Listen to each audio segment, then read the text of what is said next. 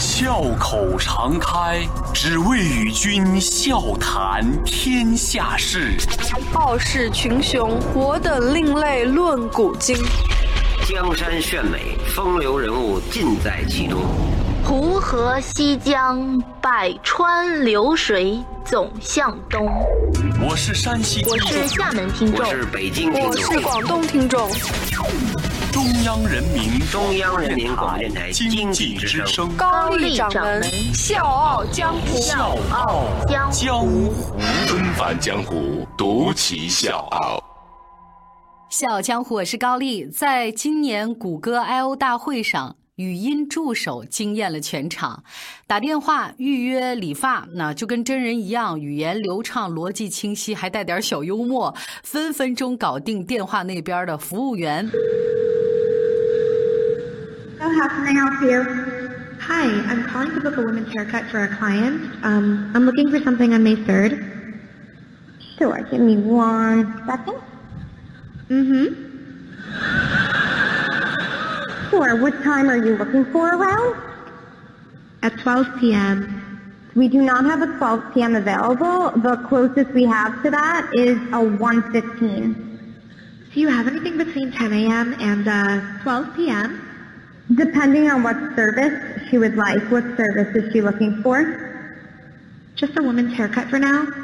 Okay, we have a 10 o'clock. 10 a.m. is fine. Okay, what's her first name? The first name is Lisa.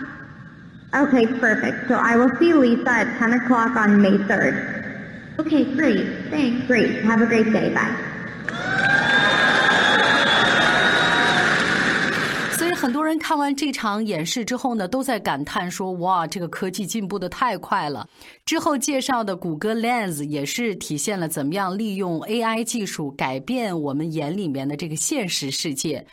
比如说，走在马路上，我们用手机随手拍一家餐厅，立刻呢，手机里面就能显示出这家餐厅的评分还有遇到不认识的语言，我们扫一扫，直接就翻译出来结果了。另外就是一键 P 视频，啊、就是不再是 P 图的时代了，而是 P 视频的时代了。这个已经不再是梦想了。别以后说有图有真相，以后就是有视频都有可能它不是真相。所以说，谷歌这次真的又是不鸣则已，一鸣惊人。难怪有网友就开玩笑调侃嘛，说谷歌呀，你这是要上天的节奏啊。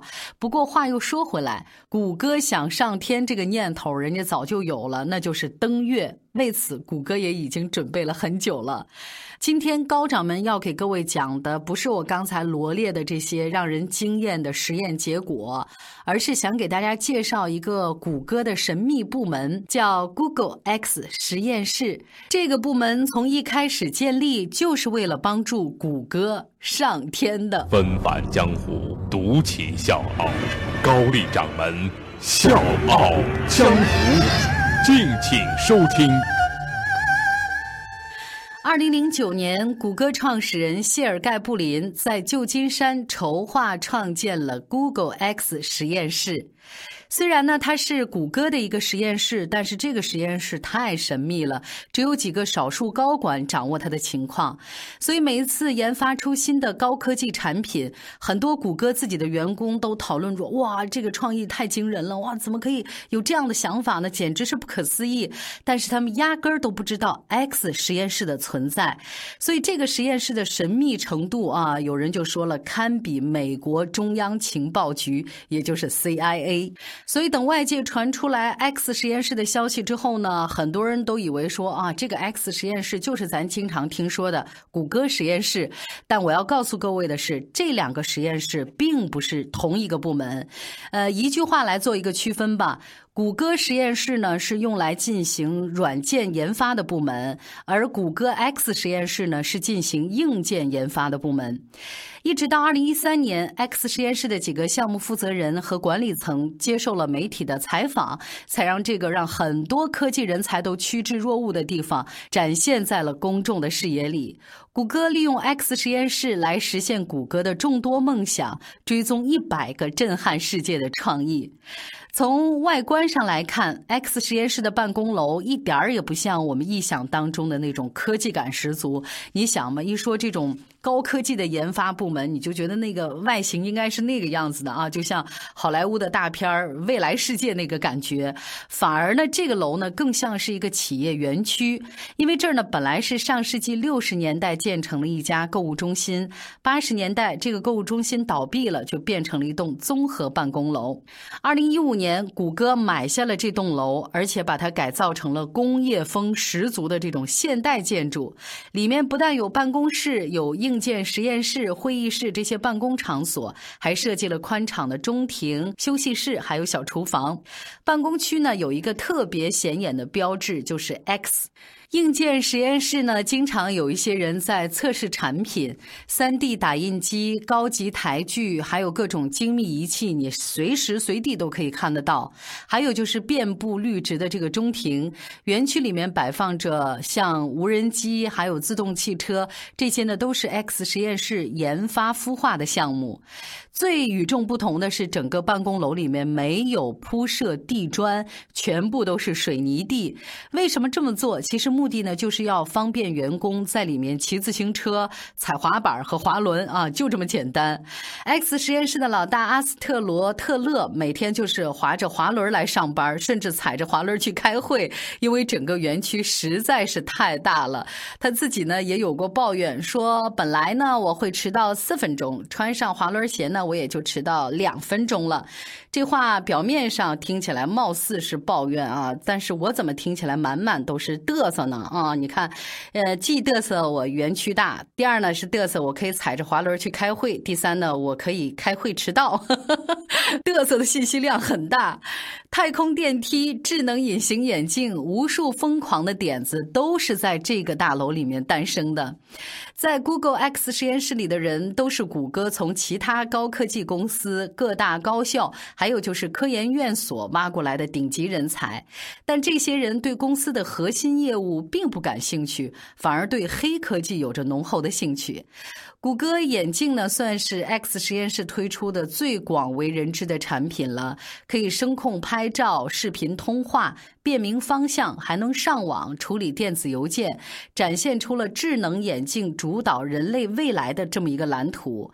可是啊，我要说的是画风一转的问题，因为产品定位不明确，还有就是卖价太高了，一系列的原因，谷歌最终终止了这个项目。但是，谷歌硬件高级副总裁 Rick 曾经说过，AR 技术成熟之日，或许就是谷歌眼镜回归之时。X。实验室曾经设想过通过热气球搭建一个无线网络网，给农村、偏远和不发达的地区提供廉价的互联网服务。热气球的材质呢是聚乙烯泡沫，据说呢在零下八十摄氏度的极低温里面也可以保保持强度。二零一三年，谷歌在新西兰南岛的航空节上开始小规模的测试。二零一七年，飓风玛利亚造成美国当地百分之九十的信号塔和通信设施损坏。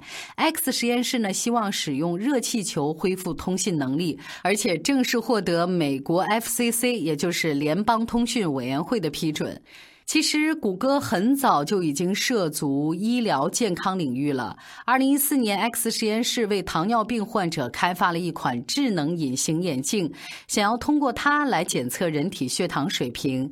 眼镜里的芯片还有传感器，包括天线，可以通过泪液当中的葡萄糖来分析血糖水平。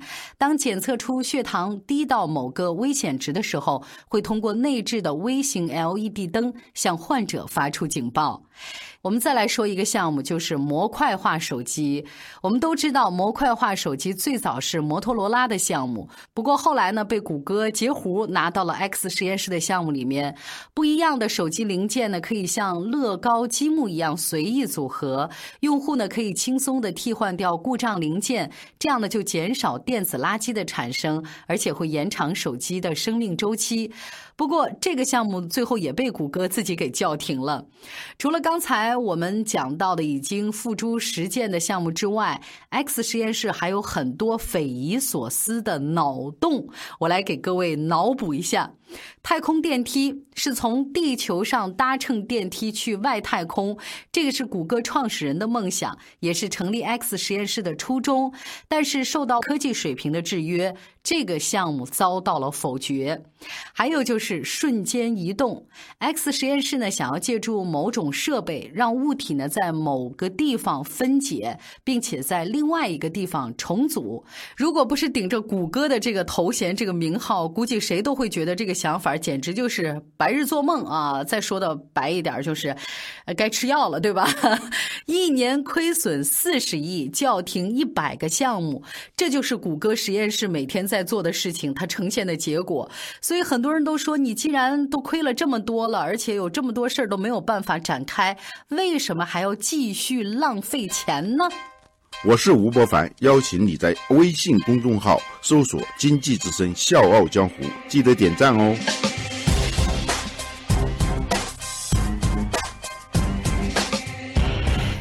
你以为汇聚了众多顶尖人才，而且开发了很多个科技项目的 X 实验室一定是谷歌最赚钱的部门之一的话，那你就大错特错了。从 X 实验室成立以来，不但没有为谷歌带来多少盈利，还经常亏损。有一个报道说，X 实验室推出的项目严重亏损，二零一五年的营业亏损最高达到了四十亿美元，而这个数字在未来还可能会更高。前面我讲的这些呢，大家也能听得出，尽管 X 实验室的很多项目都已经落地了，但是大多数都没能逃脱被终止的结局，更不用提那些不切实际的脑洞了。最著名的失败案例就是谷歌眼镜，刚才我提到了，一开始呢，它被定位是继手机之后最伟大的下一代智能设备，把人类从屏幕设备上解放，从而实现智能世界和人类真实世界的无缝链接。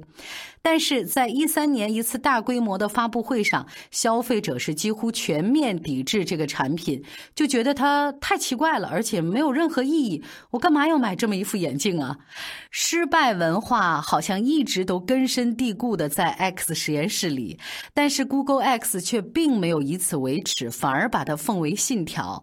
X 实验室的老大特勒讲过一个故事，说一个公司必须让一只猴子站在十英尺。高的底座上背诵莎士比亚的文章，那要怎么开始做呢？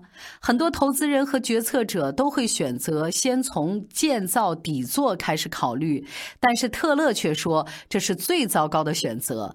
任何人都可以建设底座，但是所有的风险和极端的挑战其实来源于如何训练那只猴子。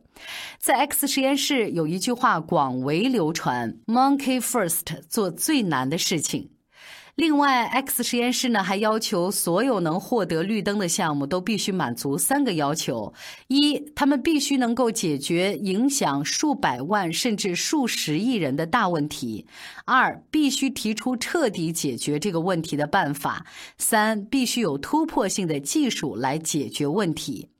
就是这三个门槛儿，足以让 X 实验室毙掉百分之九十九的想法。特勒在他的个人网页里面写道：“只在二零一五年这一年的时间里，Google X 就终止了一百多个潜在项目。”另外，我还想说一件事儿，就是在很多公司里面，那些最终没有办法成功的项目呢，可能会辞退这个项目的员工；但是在 X 实验室，好像是一片好奇心的沃土和无忧无虑的天堂，允允许失败和后期的补救。相对于世界上很多其他的公司，这是一个远离收支压力的地方，但是它也是一个沉浸在失败当中的地方。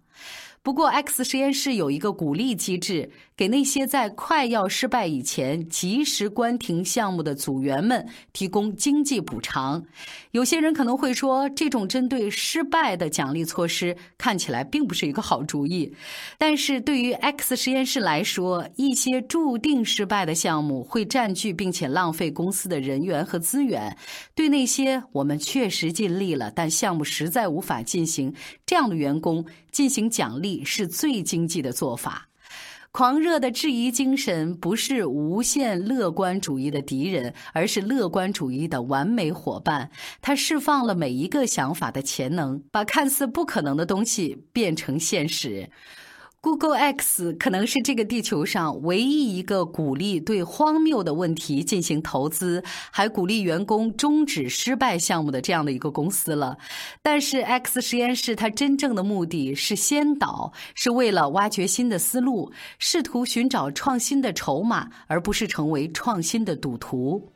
在创意转化为实际的这条路上，依然面临着非常大的阻力。但是，就像他们自己说的那样，试图寻找创新的筹码，而不是成为创新的赌徒。如果接受不了失败，那么你也就承受不起卓越。小江湖，我是高丽，祝你周末愉快，下周见。你是不是像我在太阳下低头？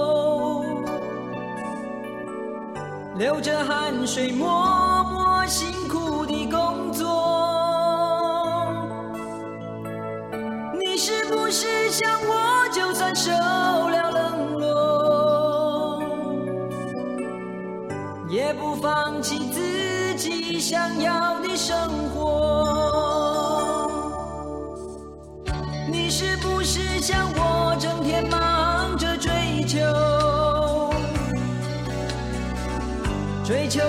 种意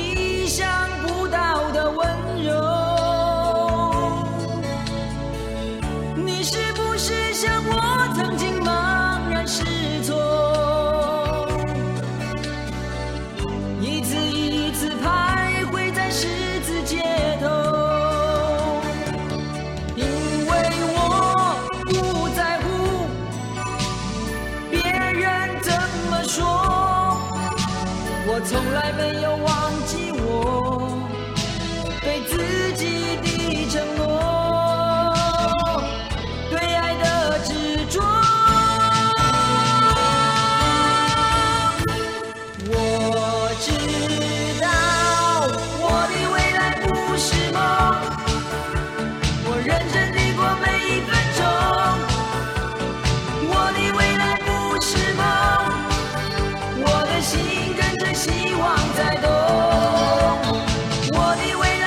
是梦，